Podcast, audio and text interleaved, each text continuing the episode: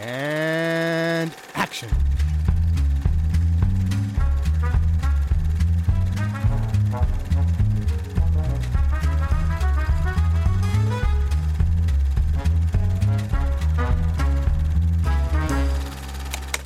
I think that what happens in this genre is sometimes it loses the personal, intimate connection to our real life problems, which is loneliness and not trusting people and trying to understand who a friend is. And that's how you get to know yourself and also going through bad things, bad experiences. That's how we become who we are. So, for me, I think not having an agenda, so to speak, is an agenda. I think like the quest for her to find freedom, find a place that makes sense to her where she feels comfortable. I think that's the greatest quest any single person can be on. Hallöchen und herzlich willkommen zu einem.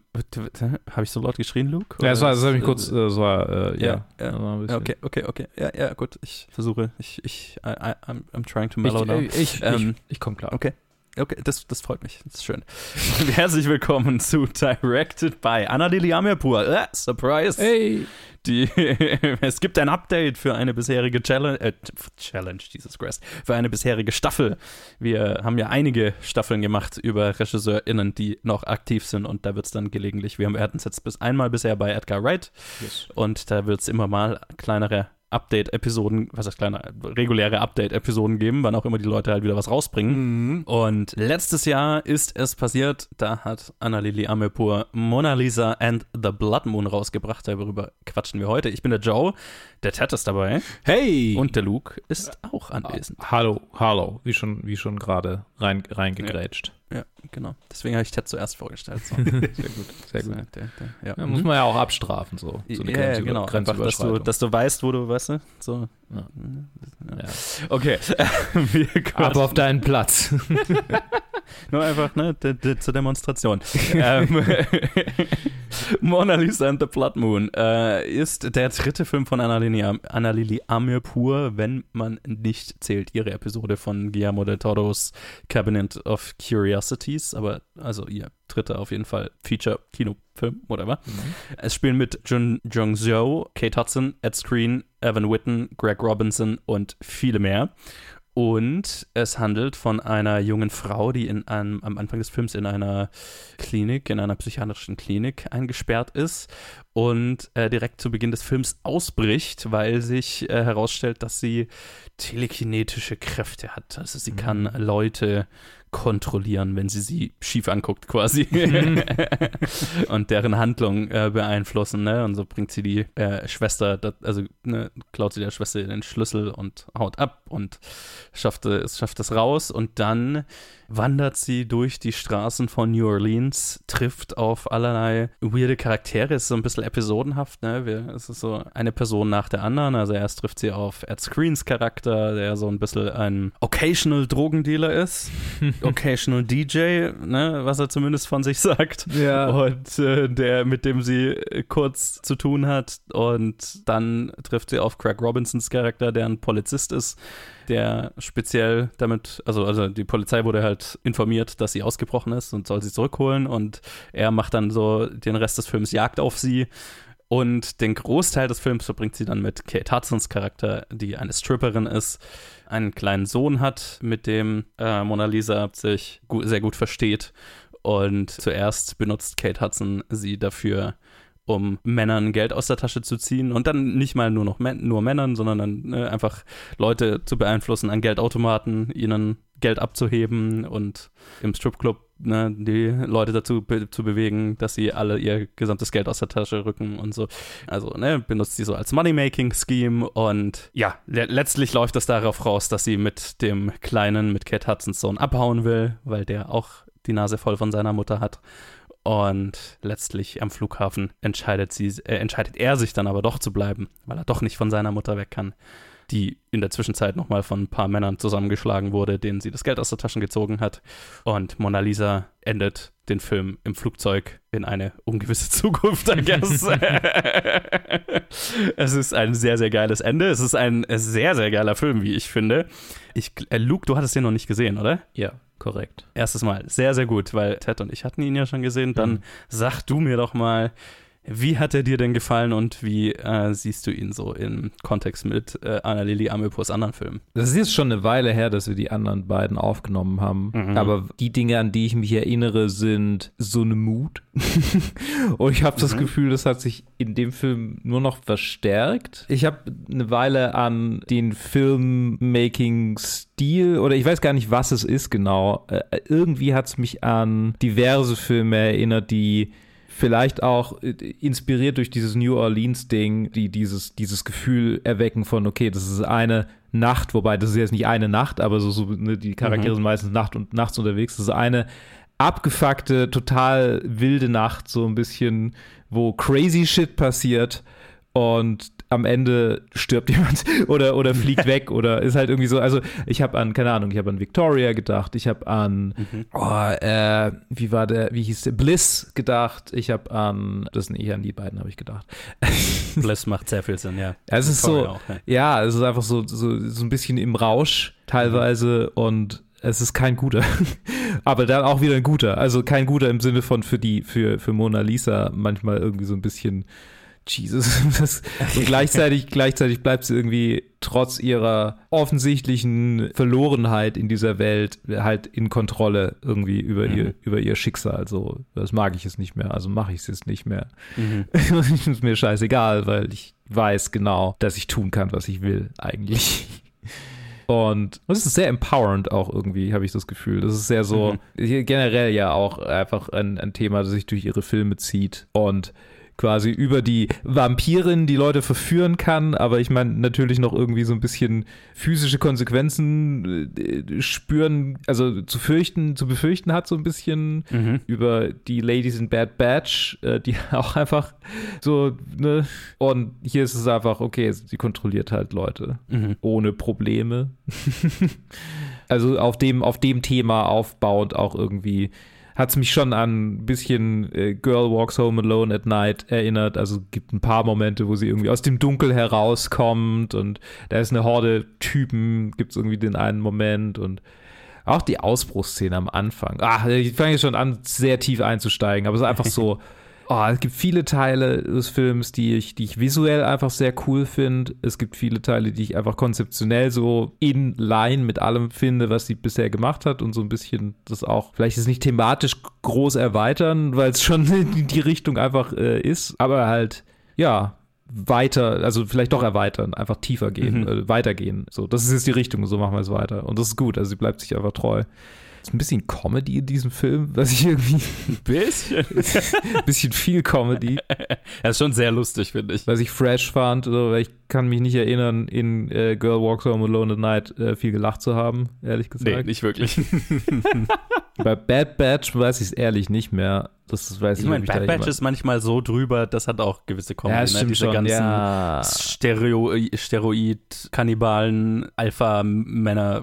Stimmt, Da gibt es ja. doch so eine ganze Montage einfach nur von Workout, von, von, von Bodybuilder-Workout zu Musik. Stimmt. Boah, ey, ich, Bad Batch ist für mich gerade so ein bisschen tatsächlich so eine so ein Drogenrausch, den ich vergessen habe. ich erinnere mich wieder. ja klar. genau so. Es ist echt Ja. krass, wie, wie, wenig ich, an wie wenig ich mich noch erinnert hatte von dem Film. Ich muss jetzt tatsächlich gerade mal durchklicken, aber es war der, ja, natürlich. Wir, wir hatten den tatsächlich, wir hatten die, die, die Zwischenstaffel, die Hitchcock-Zwischenstaffel, die allererste, wo wir sie, wo ihre Filme besprochen haben, ziemlich genau vor drei Jahren aufgenommen. Ja, ja, ja. Äh, also müsst ihr auch jetzt, wir nehmen das jetzt gerade hier Anfang Mai auf.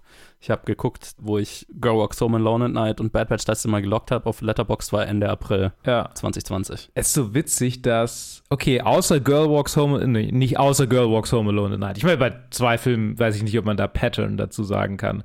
Aber es ist schon wieder irgendwie mit Jason Momoa in Bad Batch. Oder war der, nee, war er wohlgesonnen oder war, war, war er ein Villain? Ich weiß es gar nicht mehr. Jason Momoas als auch. Charakter. Ah ja, okay. So wie Ed Screens Charakter hier. Finde ich, oder? Sure. So ein Ja, bisschen, Jason wobei- Momoa ist, glaube ich, mehr ein Antagonist noch. Mehr ein Antagonist, Äh, Ed, Ed okay. Screen ist ja mehr so, okay, der, der, der startet bedrohlich und weil sie nicht wirklich, also das, das, das finde ich äh, das Interessante, also können wir nachher später tiefer drauf eingehen. Es gibt in allen ihren Filmen gefühlt so Momente, wo eine bedrohliche Situation für eine Frau sich umdreht, weil sie halt irgendeine Form hat, sich zu wehren. Ne? Also sei es jetzt in, also diese Umdrehung von Predator-Prey-Beziehungen. Ja. Aber es ist ja ne? und mit Ed Screen, Ed Screens Charakter auch so. Also es startet ja auch ein bisschen. Genau, ja, ja. Also, startet ja der, der startet total bedrohlich. Ich meine, der Ja. äh, äh, bringt sie, der, der, der, der bringt sie dazu, in sein Auto zu steigen Ja. und äh, erwartet ja irgendwas von ihr, so, ne, weil er ihr das Essen bezahlt hat. Ja. Oh, ja, ja, sorry, ich bin so tief gerade eingestiegen, ich wollte einfach nur sagen. Ja. Erweitern wir nachher auf jeden Fall diese Diskussion, aber ich will es auch Ted zu Wort kommen lassen. Ja, ja, genau. Ich mochte ihn sehr, ich mochte ihn wirklich sehr und ich, ja, bin, bin hyped, äh, wie es weitergeht, weil wenn das die Richtung ist, dann weiter so. Ted, du hattest ihn letztes Jahr gesehen, als er rauskam. Äh, Aber wie ja, ging's jetzt? ja, ich hatte ihn gesehen und wir hatten ja über ihn geredet. Ich glaube, wir haben eine Review dazu aufgenommen, wo wir beide sehr positiv glaube, über ja. diesen Film geredet haben. Ich muss sagen, jetzt beim zweiten Mal, beziehungsweise beim ersten Mal hat er mir super gut gefallen, so als einfach so als Mood-Piece, als Mhm. irgendwie New Orleans at Night Rauschfilm hat er mir mega gut gefallen. Ich fand die, ich fand die Performances super, ich fand einfach die Protagonistin Jong Jong Seo fand ich klasse. Kate Hudson in der Rolle, das war ja dann die erste, in der wir sie seit langem gesehen hatten, habe ich das Gefühl, oder zumindest ich hatte sie lange nicht mehr gesehen, bis halt Mona Lisa und dann halt später Nice Out 2.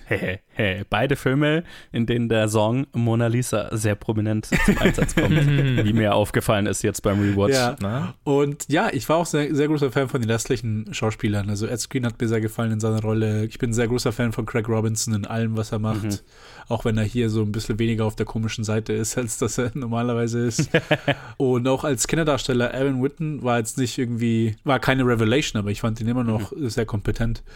Und beim ersten Mal, ich fand, ich fand ihn einen sehr guten Film. Ich muss sagen, jetzt beim zweiten Mal ist so ein bisschen die Magie verloren gegangen, weil ich halt schon wusste, auf was ich mich da einlasse. Und dann Mhm. war ich einfach, also ich, ich glaube, ich, wenn ich sage, so, so objektiv wie man sein kann, ich glaube, ich sehe ihn immer genau, noch genauso, wie ich ihn letztes Jahr gesehen habe. Nur einfach so vom emotionalen Eindruck hat er mir einfach nicht, hat er, war einfach nicht so stark wie das erste Mal. Ich glaube, da, Mhm. da war ich dann schon, da habe ich ihn schon sehr gefeiert. Einfach so alle, all die st- stilistischen Entscheidungen, die da getroffen wurden, habe ich schon sehr gefeiert. Vor allem auch direkt am Anfang, einfach diese, diese Shots, die sie hat mit dem, mit dem Mond oben, die so fast schon wie Ja. Paintings ausschauen. Einfach mega. Und ja, ich kann, ich kann Luke nur zustimmen. Also von dem Katalog, den sie bisher jetzt gemacht hat, ich kann mich, also ich werde mich nur freuen und ich fieber nur mit, mit allem, was sie in der Zukunft machen wird. Lustigerweise, jetzt während ihr drüber geredet habt, Bad Batch ist bei mir komplett blank. Ich kann mich an nichts erinnern, an absolut gar nichts an diesem Film. Wobei ich aber auch, was ich auch gesagt habe, ich kann die Parallelen sehr sehen mit Girl Walks Home at Night. Ich finde, hier ist einfach so irgendwie ihre Genre-Sensibilität, und was, das habe ich wahrscheinlich auch in der Review schon gesagt, trifft so auf ein Sean Baker-esque Setting Mhm. mit irgend- Das ist ein guter Vergleich, mit ja. der Sozialschicht, mit der, mit der sie, mit der sich hier beschäftigt wird und aber auch mit den exzentrischen Charakteren, die halt äh, hier auch gezeigt werden und auf die fokussiert wird, sehe ich da einen gewissen Einfluss. Und ich finde, die Mischung macht's. Also ich finde, es funktioniert ziemlich gut. Und mir hat das Ende auch sehr gut gefallen. Ich glaube, ich habe es anders gelesen. Ich habe nicht das Gefühl gehabt, dass er, beziehungsweise ich, ich fand es eher so als nicht sein Konflikt, dass er seine Mutter nicht verlassen will, sondern eher so, ah, ich muss jetzt, muss jetzt Mona Lisa irgendwie retten, weil es klar wird, dass wir ansonsten einfach gefangen werden. Und er so als so ein Last-Ditch-Effort war. Aber ja, dar- darüber kann man jetzt noch reden. Aber ja, ich fand ihn sehr gut. Ich fand ihn jetzt beim zweiten Mal anschauen so ein bisschen weniger magisch. Ich glaube, alles im Allen sind wir alle auf derselben Schiene, nur ich bin da so ein bisschen, sag ich mal, am wenigsten verzaubert noch von uns dreien. Aber ja, Alright. klasse Film. Ja, ich war ziemlich sehr so. Hattest du ihn das erste Mal im Kino gesehen, Ted? Ja, aber das könnte, auch, das könnte auch ein guter Unterschied sein. Ich habe ihn jetzt daheim gesehen und im Kino Da, ist es dann schon. also ich habe den Unterschied gemerkt. Ja, nee, nee, da hast du auf jeden Fall recht, ja. Aber me- mehr in dem, also ich habe ihn auch beim zweiten Mal sehr gefeiert. Also ich hab, war ja sehr begeistert im Kino damals. Bin nach wie vor sehr enttäuscht, dass der so ein bisschen unter, also ein bisschen stark untergegangen ist Ja. einfach. Also ich weiß nicht, wer, wer da für den Release verantwortlich war. Jetzt nicht nur in Deutschland, auch generell. Äh, das ist ein Film, der so ein bisschen verhunzt wurde, glaube ich, beim, was, was den Release angeht, ehrlich gesagt. Mhm. Weil einfach ihn kaum jemand gesehen hat. Aber die Kinoerle das Kinoerlebnis damals war halt ultra geil. Und äh, ich, ich hatte eine Privatvorstellung quasi damals, weil ich der Einzige im Kino war. ja, ist aber ähnlich bei mir. Es war halt der Hammer, einfach in dem Kinosaal zu sitzen, sich breit machen zu können und so und einfach diesen Film über sich drüber waschen lassen Mhm. zu können, so, ne? Das, weil das halt so ein Mood-Piece ist, wie du ja auch schon gesagt hast, Ted, ne? Es ist so ein komplett vibes-basierter Film, einer, der mehr interessiert an Stimmung und Charaktermomenten ist als an tatsächlichem Plot, was ich einfach sehr zu schätzen weiß. Und das war halt einfach ein, ein, ein saugeiles Kinoerlebnis. Ne? Also generell, weil der, der Film stilistisch und auch auf, vom, musikalisch, aber das ist ja bei Anna Liliame eh irgendwie zu erwarten, dass das musikalisch sehr interessant sein wird, also zumindest ne, für meinen Musikgeschmack, Mhm. ist, war das halt einfach ein Trip von einem Film damals im Kino. Und ich habe schon gemerkt, jetzt auf dem Fernseher natürlich, du hast halt immer das Problem, oh, und deswegen versuche ich so viele Filme im Kino zu sehen wie möglich, weil du halt zu Hause, es ist wahnsinnig schwer, nicht abgelenkt zu werden. Mhm. So, Ja, ne? Und ja. im, also ich bin, ich bin jemand, ich habe im Kino nie den Impuls, aufs Handy zu schauen, glücklicherweise, aber zu Hause halt schon. Und Mhm. das ist, ich, also mi- ich tue mich echt schwer zu Hause, da mich nicht ablenken zu lassen. So sehr ich es auch versuche. Mhm. Und das ist schon, das ist, das, das tut mir immer sehr leid den Filmen gegenüber, weil ich merke, wie Filme abfallen in meiner Bewertung dadurch. Mhm. So, ne, wenn ich sie zu Hause sch- schaue, statt im Kino zu schauen.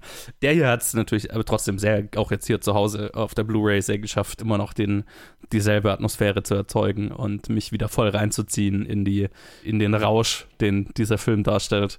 Also das hat auch immer noch sehr gut für, für mich funktioniert. Bei mir ist er jetzt nicht wirklich abgefallen, aber ich habe den Unterschied auf jeden Fall gemerkt von der Viewing Experience so. Ne? Aber ich liebe den Film sehr. Ist eventuell mein Favorite von ihr. Also der und ich meine, sie hat drei gemacht. Ne? Bad Batch ist klar mein, mein Least Favorite, auch wenn ich ihn trotzdem sehr mag. Aber der, der, hier gibt es eben sehr viele Parallelen zu Girl Walks Home Alone at Night, über die ich sehr gerne reden würde. Und ich finde den Cast hier einfach so geil. Jun Jung Seo in der Hauptrolle ist so perfektes Casting und sie ist so fucking gut in ihrer Rolle. Sie ist so magnetisch und so charismatisch und schafft es mit so wenig einen wahnsinnig interessanten Charakter zu spielen. Ne? Einfach so, dass man nicht wegschauen kann, wenn sie im Bild zu sehen ist. Mhm. Und super, die ganze, also geht mir zumindest so, die ganze Zeit super intrigued ist, ihr, ihre, ihre Reise mitzuverfolgen, obwohl sie kaum redet ja. und die meiste Zeit einfach nur guckt.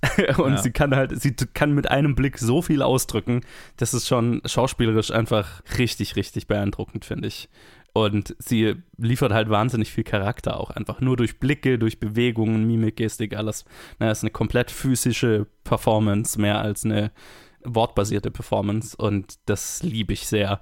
Und ich liebe Kate Hudson in diesem Film. Ich liebe Ed Screen in diesem Film. Ed Screen ist wahrscheinlich mein zweit-Favorite-Charakter, einfach weil er so sich auch so verliert in diesem, in diesem Typen, in, in Fuzz und einfach auch ein, ein, eine, eine Person ist, die nur aus Vibes besteht. So. Ja. ja, ja. Ja, also vor allem, wenn die beiden zusammen sind, weil sie so unterschiedlich sind, weil da so eine, da so ein Wechselspiel stattfindet zwischen den beiden, das so, das einfach interessant ist anzuschauen, ne? Also das interessant geschrieben ist, aber vor allem halt durch die zwei Schauspieler interessant performt ist, ist es einfach so, kann man, kann man, will, will man eigentlich die ganze Zeit, dass die beiden mehr Zeit miteinander verbringen. Und äh, das gleiche gilt natürlich auch für Kate Hudson und Evan Whitten, der den, der Charlie spielt. Ja, ja, ich, ich finde auch, Evan Whitten ist jetzt keine Revelation als, als Kinderdarsteller, aber er ist, was mich von ihm sehr überzeugt, ist die Szene, wo er Mona Lisa seine Musik zeigt. Mm, Und ja, ne, ja. einfach so, okay, ne, wenn man einfach mal die Sau rauslassen will, wenn man einfach die, den ganzen Mhm. Stress irgendwie loslassen will. Und da ist er extrem überzeugend, finde ich, von so einem Kind, das einfach wahnsinnig viel Scheiße mit sich rumschleppt, so, ne? Also, Ja. ne, mit der, mit seiner Mutter und der Situation, in der er aufwächst, aber dann ist er aber auch noch gemobbt und so. Also der hat einfach für sein Alter Wahnsinn, ein, ein riesiges Päckchen mit sich rumzutragen. Äh, Und der spielt das, finde ich, so authentisch, so dieses diesen Wunsch, das loszuwerden und die Befreiung, die er in Musik und in Kunst findet und so weiter, ne, der zeichnet.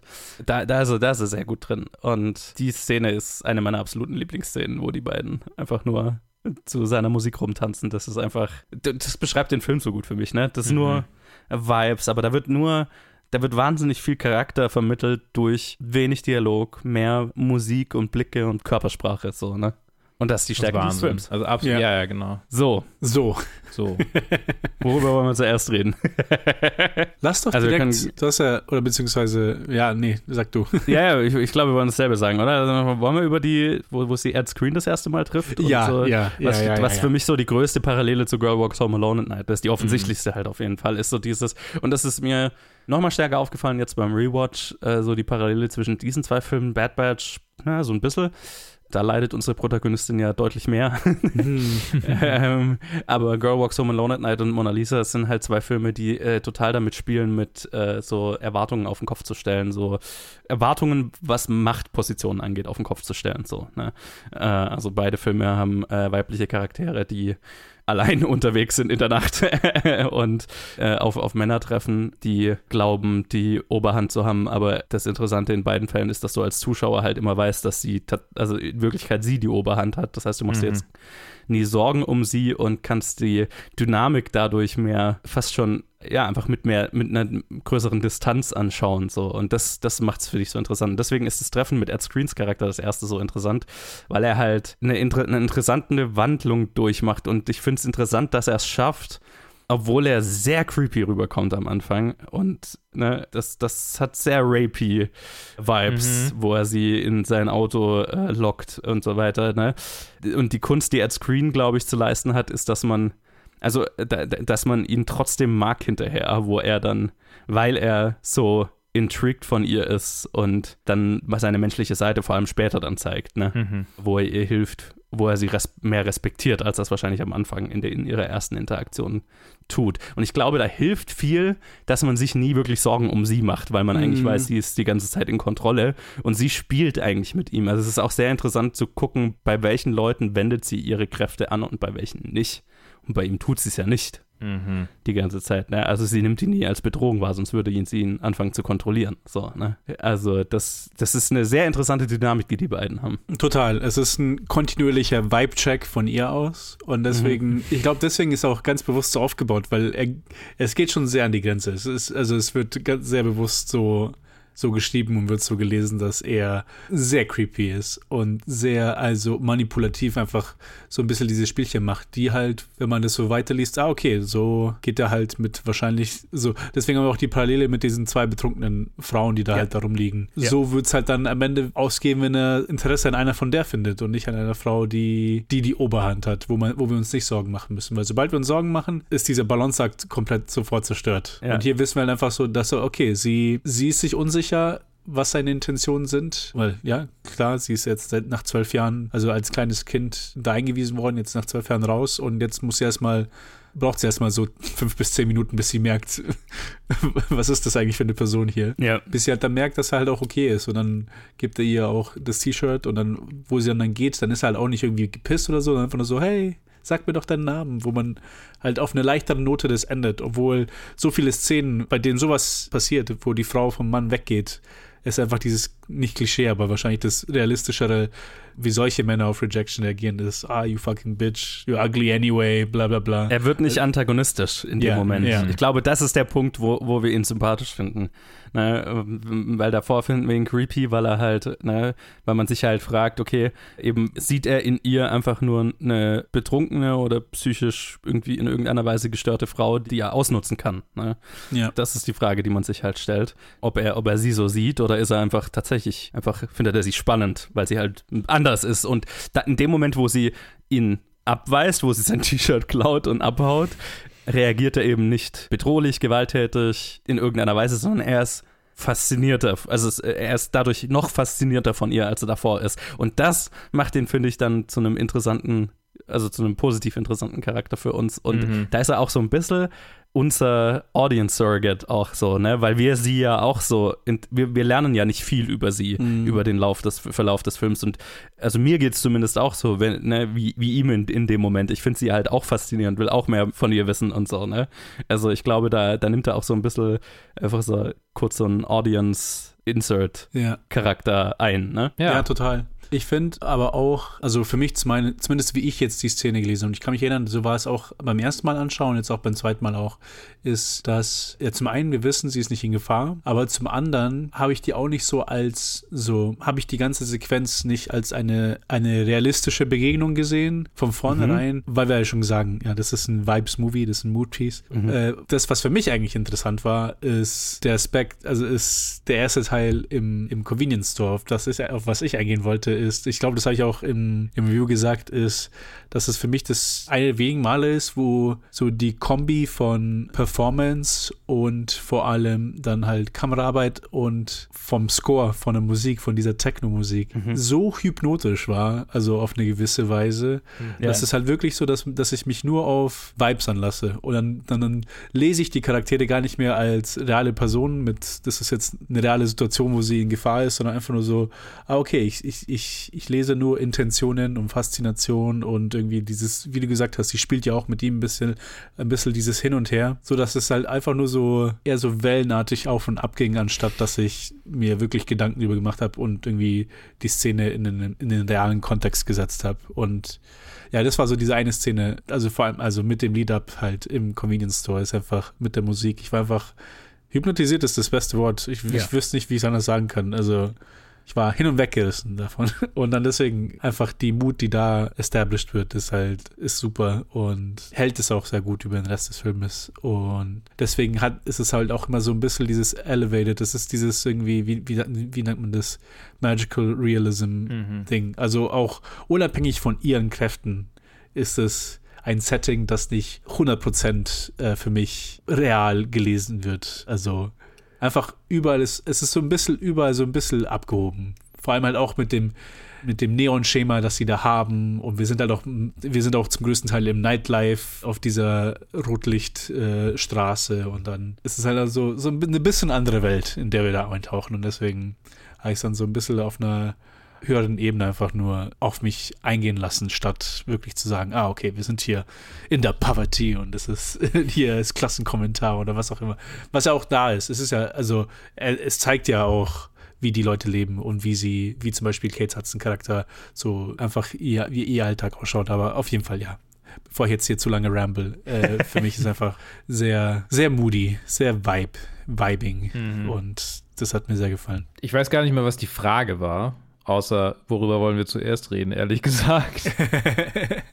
Aber, yo, ich meine, das kann ich jetzt nur, also kann ich nur unterschreiben. Was diesen, was diesen Vibe für mich halt auch irgendwie unterstrichen hat, ist, ja, also ich meine, mir fällt nichts mehr ein, was Ted nicht schon gesagt hat. Das ist so, die Musik ist einfach, why, ich, ich fange jetzt gerade an, die Sachen wieder zu wiederholen. Das ist einfach 100% fucking ich, ich, will jetzt nach New Orleans irgendwie, aber auch irgendwie nicht, weil es fühlt sich, also ich, ich, ich, ich rieche und spüre den Schweiß, wenn ich diesen Film sehe. Mhm. Ich merke irgendwie, ach, so irgendwie, ach, ich will einfach nur eine Klimaanlage und, äh, ja, aber auch, also es, es, es ist bemerkend, nicht also doch, ist bemerkenswert, dass der Film diese Reaktion so, so stark irgendwie in mir auslöst. Ja, und dann auch noch so eine, ich meine, diese Girlboss, diese, diese, dieser ganze Girlboss-Moment auch, da einfach uns nie das Gefühl, also es ist ja schon zutiefst unmoralisch, was sie irgendwie tut, so, so auf dem Papier. Ich meine, sie kontrolliert Leute gegen ihren Willen. Mhm, ist mhm. schon ein ziemlich, ziemlich albtraumhaftes Szenario eigentlich. Und diese, diese Kombination aus, ja, es ist halt irgendwie nachvollziehbar, weil sie in einer Welt aufgewachsen ist, die ihr Unrecht tut, so von vornherein.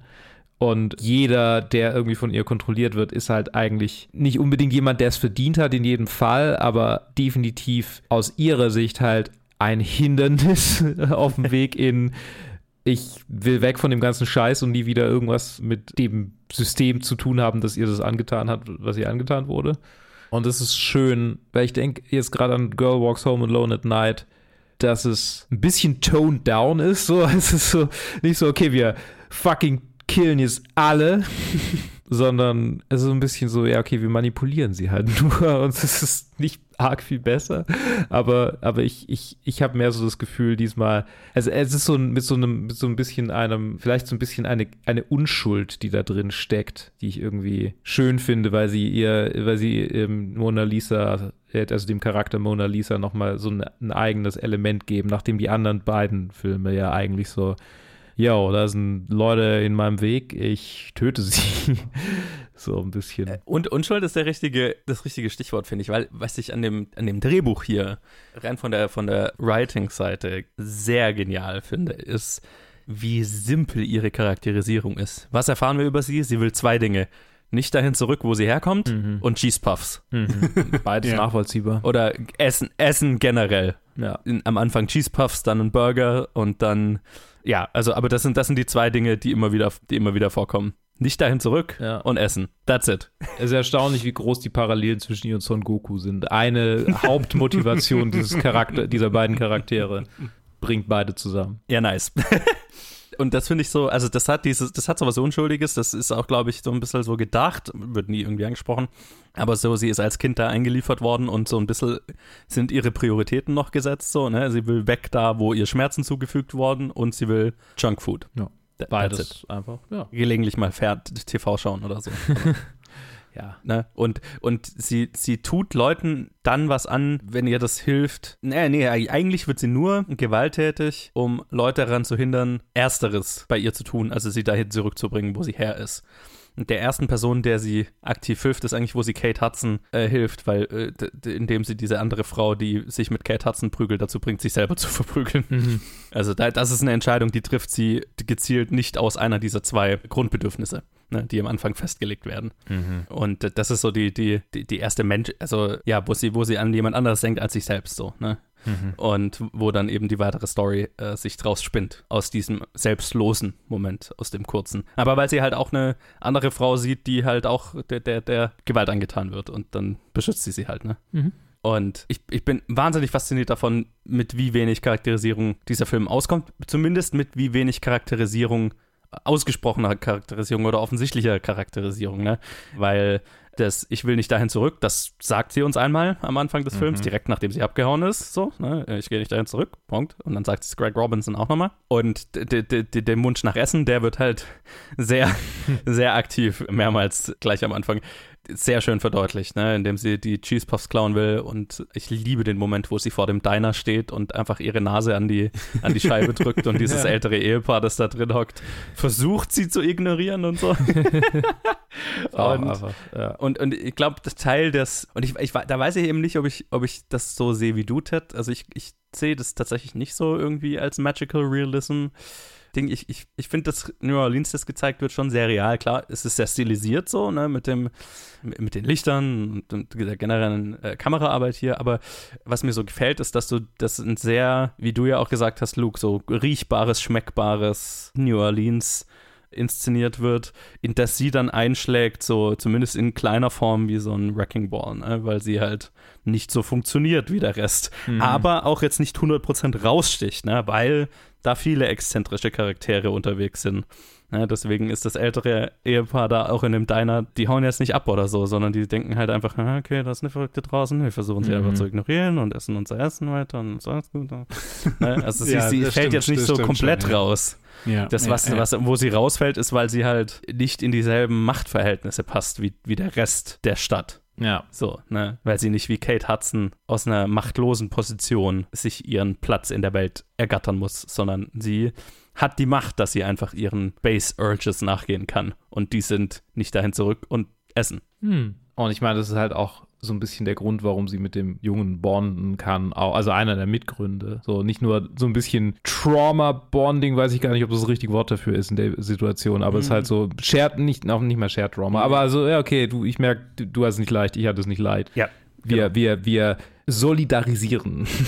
Ja. ähm, aber auch einfach, dass sie halt viel mehr kindliche Unschuld hat, also oder zu viel kindliche Unschuld noch hat, um irgendwie mit Erwachsenen auf Augenhöhe sein zu können. Ich, ich glaube, das Interessante ist ja so, also ich glaube tatsächlich, dass sie erst in Kate Hudson jemanden sieht, oder das sieht, was sie später in ihrem Sohn sieht. So dieses, Mhm. ah, die, der geht's auch dreckig, die hat auch irgendwie äh, nicht so eine geile Zeit hinter sich, mit der kann ich irgendwie mitfühlen, ne? Deswegen hilft sie ihr und dann geht sie mit ihr mit und so. Und dann stellt sich halt raus, dass sie von ihr auch nur benutzt wird. Mhm. Und dann merkt sie halt in ihrem Sohn, dass sie da jemanden hat, der eine ähnliche Unschuld hat wie sie und ein ähnliches Baggage mit sich rumträgt, so, ne? Mhm. Und die beiden können dann wirklich so ein Team bilden, das nicht auf irgendwelchen ungleichen Machtverhältnissen oder Bedürfnissen und so weiter basiert, sondern wirklich auf einfach auf, wie du gesagt hast, Solidaris Solidarisierung, weil wir beide aus einer beschissenen Situation kommen, eigentlich weg davon wollen. Ja, total. Ist halt auch, man merkt aber auch bei allen in ihren Interaktionen, dass sie halt schon halt wartet und eigentlich the benefit of, of the doubt den Leuten gibt. Also mhm. auch bei Ed Screens Charakter, bei Craig Robinson ist auch erst, wo er sagt, entweder machen wir es auf die harte Weise oder auf die einfache Weise. Erst dann realisiert sie, okay, der will mich zwingen. Ja. Da gibt es keine andere Option. Und dann, also muss ich zurückzwingen. Dann, dann so, wird ne? aber auch ein Flip. Dann ja. wird auch ein, ein, Switch wird geflippt und dann schieße ich dir ins Knie. Mit deiner, mit deiner, eigenen, deiner eigenen Knarre. Ja, genau. Aber bis dahin hat sie halt auch nur beobachtet und gewartet, was, was will der, was sagt der, auf was geht sie hinaus. Und dann auch bei Kate Hudson ist halt auch so, ja, okay, sie versucht sich am Anfang zu solidarisieren und sie, wieder dieses Benefit of the Doubt, sie, sie geht von zu viel, zu viel Ehrlichkeit aus. Mhm also auf der Oberfläche und deswegen so oberflächlich vertraut sie erstmal Kate Hudson, weil oberflächlich, wenn man halt die Nuancen nicht kennt, weil ja, zwölf Jahre als, als Kleinkind eingewiesen, zwölf Jahre lang nur im Koma quasi, dann nimmst du halt die, die Leute einfach erstmal wörtlich, was sie halt dir sagen. Mhm. Sie kauft mir Essen und sie hilft mir und ich helfe ihr und es, mehr muss ich gar nicht drüber nachdenken. Ja, genau. Und dann dauert es erstmal so ein bisschen, bis es halt klickt, weil wir schauen uns das an und jede andere Person würde sofort realisieren, ah, okay, die nutzt hier gerade ein Kind aus, im Prinzip, ja. oder halt mhm. eine eine leichtgläubige Person und niemand anders würde drauf reinfallen. Und dann erst mit dem Sohn halt wirklich, wo sie halt da halt klickt, ist, ich glaube halt auf der einen Sache, auf der einen Seite definitiv ich glaube, für mich war es eher weniger dieses, okay, wir gehen hier gerade beide durch die Scheiße, aber wahrscheinlich ja auch. Ich glaube eher so, ah, okay, endlich jemanden, den ich, wo das Wort wörtlich halt auch, er sagt halt wirklich, was er meint. Mhm. Er, er, ist ehrlich zu mir. Da ist kein, da ist kein Hintergedanke mit dem, dass, wie er mich benutzen will oder so. Er will, das, was er mir sagt, dem kann ich vertrauen. Und genauso ist Ed Screen. Auch wenn er am Anfang sehr creepy ist mit seinem Interesse, das, was er sagt, das meint er auch. Er ist nicht irgendwie ja. aggressiv oder sonst was. Er ist halt einfach so, versucht halt die ganze Zeit nur chill und charming zu sein und manchmal ist, es halt so, ja, auf, auf unsere, von unserer Sicht aus sehr creepy. Und aber für den Rest des Filmes, auch vor allem, wo wir ihn dann wieder treffen, ist einfach so, ah, okay, er ist einfach irgendwie ein Chill-Dude. Und er hilft jetzt einfach dieser Person, die er eigentlich auch überhaupt nicht kennt. Ja. Einfach nur, weil er sie interessant findet. Und nichts weiter. Das, das stimmt, ist ein guter Kommentar, mit dem sie, sie bondet oder sie lässt sich am meisten auf die Leute ein, die halt einfach straight raus ehrlich sind. Einfach grundehrlich mhm. sind. So, ne? Und erst wo Ed, äh, ne, am Anfang des, äh, ihrer Interaktion ist Ed Screen halt nicht, also da, da, ist er nicht ganz transparent, ne? So, wo er sie ins Auto lockt und so. Da, da versucht er zu manipulieren und so weiter. Mhm. Und erst wo er dann halt ja, seine, seine, seine ehrliche Seite zeigt, dann, dann lässt sie, ne, dann kommt sie auch mit ihm mit und dann bei, mit dem Sohn ist es halt genauso, ja. Da, da ist halt Bonding einfach auf Augenhöhe, das stattfindet. Mm, ne? Mhm. Und bei Kate ja. Hudson habe ich immer so das Gefühl, da ist auch viel, also ich glaube schon, dass sie weiß, dass sie ausgenutzt wird von ihr am Anfang. Relativ zügig. Aber ich glaube, dass sie, äh, ich hab's, ich sehe es immer, ich lese immer so, dass sie es nicht schlimm findet, weil sie nicht, also ne, offensichtlich tut Kate Hudson das ja aus einem aus einer machtloseren Position, ne? Also so sie struggelt und ich kann ihr helfen, den Struggle äh, weniger schlimm zu machen. Ich kann ihr in dem Struggle helfen und schad jetzt nicht wirklich schlechten Leuten dabei, bis sie dann anfangen, irgendwie Leuten beim Geldautomat das Geld aus der Tasche zu ziehen. Ne? Dann mhm. nimmt es eine andere mhm. Dimension an. Ne? Dann wird es auch unangenehm. Genau. Und selbst dann lässt sie sie auch erst fallen, wo Kate Hudson sie halt fallen lässt. Ja. Also sie, sie, sie ist so lange mit dabei, bis halt Craig Robinson sie in, die, in diese Alley stellt und sie halt dann sagt, ah, ich kenne die doch überhaupt nicht. Und genau. So, ah, okay, ja. ja, also so schnell geht's.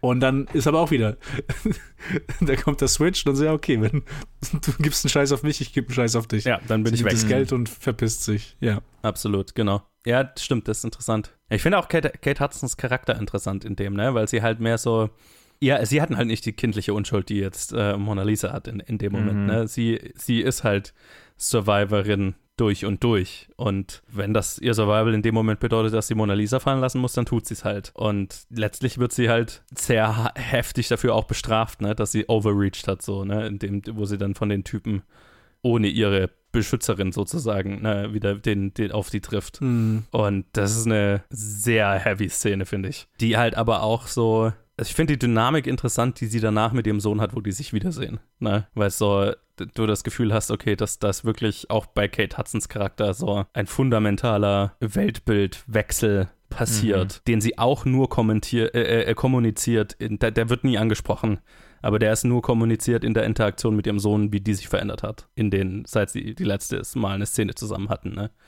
Also wer, ne, bei sie ist, sie ist halt so ein Charakter, die einen Höhenflug hat, dann einen tiefen und dann den entsprechenden tiefen Fall, ne? ne wer hochsteigt, bla bla bla den Icarus-Moment hat, so, ne? Sie, ist, sie, hat zu viel versucht, sie hat zu viel gewollt und dann muss sie, erlebt sie den, den ultimativen Crash und geht hoffentlich gestärkt daraus hervor, so, ne?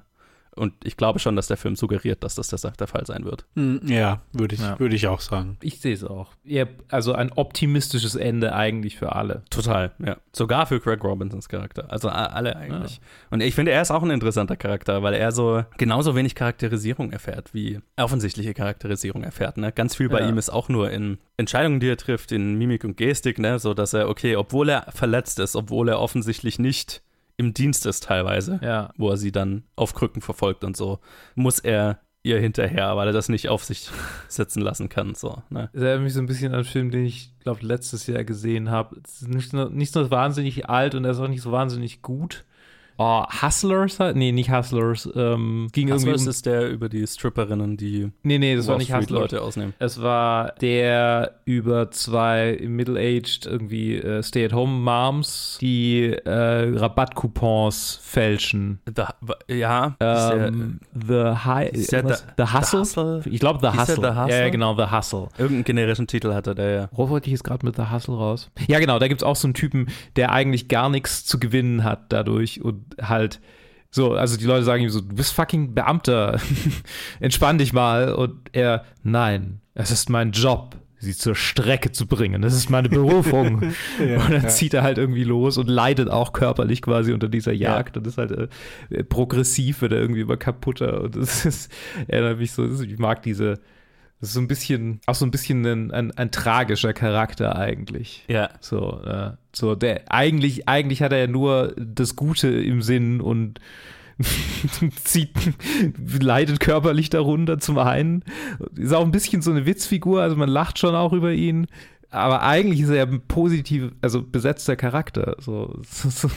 Das Interessante bei Craig Robinsons Charakter, finde ich, ist, ich weiß ja gar nicht, ob er das Gute im Sinn hat. Ja, wirklich. Das stimmt, ja. Er sagt es halt immer. Das Interessante bei ihm, finde ich, ist, das, was, was er sagt als seine Motivation oder was er andeutet, ist, dass er es erlebt hat, wie es ist, nicht Herr über den eigenen Körper zu sein. Mm. Das ist der Moment, wo er sie nicht loslassen kann, ne? weil er ja, was er zwei, dreimal danach noch betont, so, ne? Dieses, ja. Gefühl, wenn du nicht die Kontrolle über den, deinen eigenen Körper hast. Sprich, nicht in der Machtposition bist in dieser Interaktion, in der er eigentlich in der Machtposition sein sollte. Mhm. Ne, aufgrund seiner Uniform und seiner Waffe und ne, sein, seinem Status und so. Ja. Und er erlebt diese, diese vollkommene Machtlosigkeit und das kann er nicht loslassen über den Rest des Films. Und das ist eine sehr interessante Charaktermotivation, finde ich. Mhm. In einer Welt, wo die meisten Charaktere, die wir treffen, also vor allem halt Kate Hudson oder auch Mona Lisa, wenn sie jetzt nicht ihre Kräfte hätte, Charaktere sind, die in der Welt, in der sie sind, Machtlosigkeit konstant erleben. Also vor allem Kate Hudsons Charakter. Ne? Ja. Und hier ist ein Dude, der das nicht kennt und das erlebt und es dann nicht auf sich sitzen lassen kann. So, ne? mhm. der, das einfach komplett ihn antreibt für den Rest des Films. So. Und natürlich ist er zum Scheitern verurteilt, ja. weil er gegen jemanden antritt, gegen den er nicht gewinnen kann. Und das, er kriegt halt keine so richtige Auflösung am Ende des Films. Er kriegt einfach, einfach nur sein Scheitern und damit muss er jetzt leben. So, ne? Mhm. Und hoffentlich die, einen Abschluss dazu finden. Aber das lässt der Film offen und das mag ich. Ah, ist interessant. Ist interessant. Weil ich hatte ihn eher, also in meinem Kopf, so wie, wie ich ihn dann einfach gelesen hatte, war einfach auch vor allem mit, mit Hinsicht auf die allererste Szene, wo wir ihn sehen, ist einfach Ah, ist halt einfach, ist ein Cop, der das gewohnt ist, einfach abends Leuten Strafzettel zu geben, mhm. weil sie gekotzt mhm. haben. Und ja. mehr ist eigentlich auch nicht, mehr, sehr viel mehr passiert in seinem Leben nicht. Ja, total. Und dann haben wir halt dieses eine traumatische Event, von dem man nicht loskommt.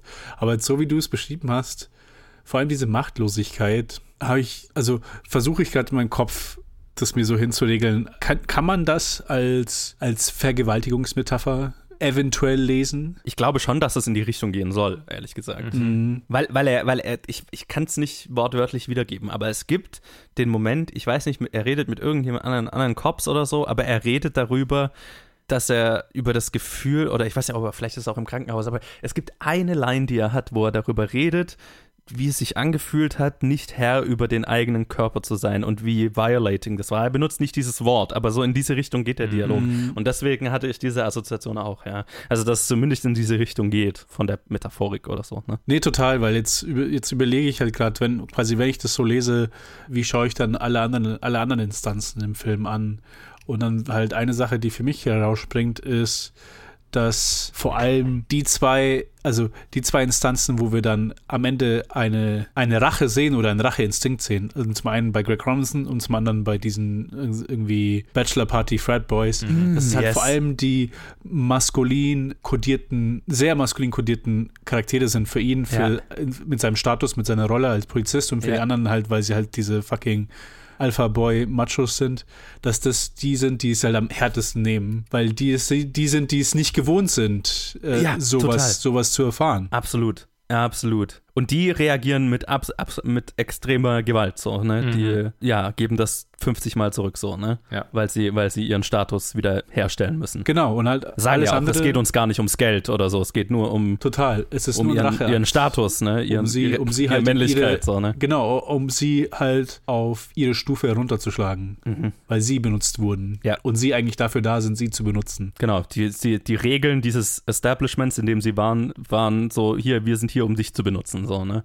Und du hast gefälligst zufrieden damit zu sein, so. Und dann haben sie die Umkehr erlebt und quasi die Machtlosigkeit, also, ne, diese, diese Machtlosigkeit erlebt. Und, und bei Craig Robinson hat man das Gefühl, bei ihm ändert sich seine Sicht auf die Welt dadurch. Mhm. Und bei denen halt nicht. Ne? Ja, ja. Alles, was die machen können, ist mit Gewalt zu reagieren, um die Welt, wie sie sie sehen und, und wie sie sie kennen, wieder, wieder in, gerade zu rücken. So, ne? Genau, genau. Ihre eigene wahrgenommene Dominanz wiederherzustellen. Total, total. Was für mich sich voll deckt mit so typischen Reaktionen auf Missbrauch. Das ist so dieses typische, stereotypische männliche, so oh, Rache. So Ja. auch für auch für einen Mann, der das nicht erlebt hat, sondern halt für seine Freundin, für seine Tochter, für seine, genau. für seine Bezugsperson. Ja. Jetzt müssen wir Gewalt ausüben, um, weil das die einzige Lösung ist so auf der Welt, Ja. Ja. die für so jemanden in den Kopf kommt. Ja, ja, ja, genau. Stimmt. Die, die Verbindung habe ich noch gar nicht gezogen, aber 100 Prozent. Ja, das sind, du hast so, kontrolliert sie? Ah ja, doch, sie hat zwei Frauen kontrolliert sie in dem Film. Die, die, die, die, die, Schwester oder die, die, Oh ja. ich weiß gar nicht, was sie ist, in, in, der, in der Klinik am Anfang. Mhm. Und dann die Frau, die Kate Hudson verprügelt, die sie sich an sich selbst verprügeln lässt. Ja. Kontrolliert sie sonst irgendwann mal eine Frau? Nee, oder? Nee, sie kontrolliert halt noch, also keine Frau, aber halt den Rezeptionisten, der halt aber auch queer gecodet ist. Sure, Das heißt ja, auch wieder stimmt, auf ja. einer anderen Stufe behandelt wird als die, die Machos. Und dann halt, ich glaube, das letzte war dann nur noch kurz äh, den Bully von, vom, Ja. vom Jungen. Mhm. Und dann halt die Leute, die sie ausraubt. Aber das ist dann eher so, das ist eher so eine Montage-Sache. das- da wird dann ja, ja, eher genau. drauf, auf sowas eingegangen. Das sind keine Szenen, die jetzt, glaube ich, irgendeine Aussage zu treffen haben Mhm. oder so. Ja. Ja. Ah, interessant. Das macht das nochmal besser. Ja, und ich meine, das ist halt so die Verbindung zu Girl Walks Home Alone at Night, ne? Das auf, auf den Mm, Kopf stellen ja. von, von, von Machtdynamiken, Mhm. von, von Power Dyna Dynamics, so, ne? Total. Und das, das zieht sich zumindest durch die zwei Filme durch, die Parallele zu Bad Batch. Dafür erinnere ich mich auch zu wenig an Bad Batch. Aber das zieht sich durch diese zwei Filme durch wie ein roter Faden und äh, ich, ich lieb's. Ich finde es wahnsinnig interessant. Und es ist tatsächlich interessant, einfach zu sehen, dass es zwar die Dynamiken sind ähnlich, aber es ist ein anderer Blick drauf, ne? Einfach weil bei in Girl Walks Home Alone at Night ist es sehr dieses, okay, die macht einfach Jagd auf die, die sonst Jagd machen. Oder nicht, nicht mal nur, sondern einfach nur, es ist die Person, von der man es nicht gewohnt ist, ist hier der Predator, so, ne? Mhm. Äh, die bringt ja auch durchaus unschuldige Leute um. Und hier ist es eben ganz anders, weil es eben nicht in diesem, ne, die, die läuft nicht rum und ermordet Leute, wie du ja auch vorhin gesagt hast, Luke, sondern es ist vielmehr so dieses, die Leute, denen sie, mit denen sie das macht, die, die erleben alle diesen Kontrollverlust über den eigenen Körper und über die, die eigene Autonomie und so weiter. Und das ist quasi die Dynamik von Girl Walks Home Alone at Night verfeinert, sozusagen, Ja. nuancierter betrachtet, fast. Ja, also in jeglicher, also ja, je länger wir drüber geredet haben, desto mehr bin ich der, verstärke ich meine Meinung, die ich anfangs gesagt habe. Es ist so ein bisschen einfach, so ist die Richtung, in die es gehen soll für mich. das ist die richtige Richtung, habe ich das Gefühl. Also nicht, dass ich Girl Walks Home Alone at Night oder Bad Batch deswegen jetzt weniger mag, aber ich habe so das Gefühl, das ist ein bisschen nuancierter, weil es fühlt sich gerade nuanciert, also der Film fühlt sich definitiv nuancierter an als, ich glaube, es ist nicht eine, es ist eine streitbare Meinung, wenn ich sage, dass der Film nuancierter ist als Bad Patch.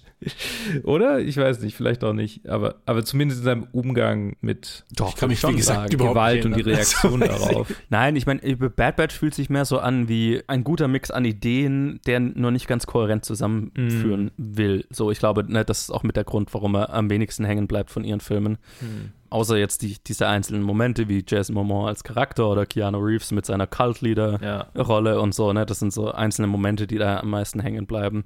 Und da sind auch ne, Thema Thematiken wie Machtdynamiken und das auf, Kopf, auf den Kopf stellen von Machtdynamiken ja. oder Analysieren von Machtdynamiken in unterschiedlichen Formen ne, in, dieser, in dieser Welt, in der es kein Gesetz gibt ist da auch drin. Aber ich eben die Charakterisierung hier in diesem Film ist die interessanteste von allen ihren Filmen bisher, finde ich. Mhm. Und das, was sich ja durch alle drei Filme durchzieht, ist die unglaublich starke Schaffung von Atmosphäre. Und das hat sie ja seit ihrem ersten Film schon gehabt. Mhm. Und hier kommt jetzt eben noch eine, noch eine sehr viel interessantere Charakterisierung dazu, die ich unglaublich zu schätzen weiß. Die sehr schauspielabhängig ist, ne? Da, das ja. wirklich, das so, Casting ist generell immer alles, aber das ist ein Film, da ist eine falsche Casting-Entscheidung halt tödlich. So. Ne? Mhm. also. Ja, ich habe ich hab gelesen, dass bevor er abgesprungen ist, Ed Screens Charakter eigentlich zuerst Zac Efron ja. gewesen wäre. Was ich mir auch vorstellen könnte. Ja. Aber es ist schwer, jemand anderes in dieser Rolle zu sehen als ja, Ed Screen, jetzt, weil das, das ist so eine schon. singuläre Performance. Ja. Aber es wäre anders gewesen. Aber ich könnte es mir auch bei ihm vorstellen, durchaus. Ich, und das, ich glaube, das ist tatsächlich was, was Anna-Lili Amirpour zu mögen scheint. Also jetzt vor allem in Bad Batch und Mona Lisa ist dieses auf den Kopf stellen von sehr als Macho-Alpha-Männer gecodeten Schauspielern. Ne? Also Jason Momoa, mhm. bis zum, auf einem gewissen Grad Keanu Reeves in, in Bad Batch und hier, ne, wenn du jetzt Zac Efron in dieser Rolle gehabt hättest, das wäre es genau das gleiche gewesen. Ne? Das wäre mhm. auch so ein ja. Typ, der von den Rollen, die er spielt und von der Persona, die er so in Filmen porträtiert, eben sehr dieses aufgepumpte Alpha-Tierchen-Bild Bild repräsentiert. Und das eben, das hat Ed Screen jetzt nicht so, weil er mehr so ein Charakterdarsteller ist. Der ist mehr, ne, der spielt oft eher Antagonisten in Filmen und so. Der hat jetzt nicht dieses klassische, klassische Male-Leading Man-Ding, mhm. was jetzt Zac Efron hätte. Deswegen ist es anders. Aber ich habe das Gefühl, damit spielt sie auch gerne. Also, was, ich glaube, das ist ziemlich offensichtlich, dass sie damit ja. gerne spielt. Ne, diese, diese, diese Bilder, die diese Schauspieler haben, so ein bisschen auf den Kopf zu stellen. Und die haben offensichtlich Spaß dran, weil ich meine, ja, ne, sie und Jason Momoa scheinen ja sehr, sehr dicke zu sein und so. Ich meine, das hat ja Hitchcock schon. Und ich meine, vorher sicherlich auch noch jemand anderes gemacht. Ja. So ne, Bilder auf den Kopf stellen. Genau. Die man, die man von Schauspielern hat, wegen den Rollen, die sie bisher hatten. Es ist immer interessant, finde ich, ja. wenn es gut gemacht ist. Also ja, ich, ja. ich finde es immer.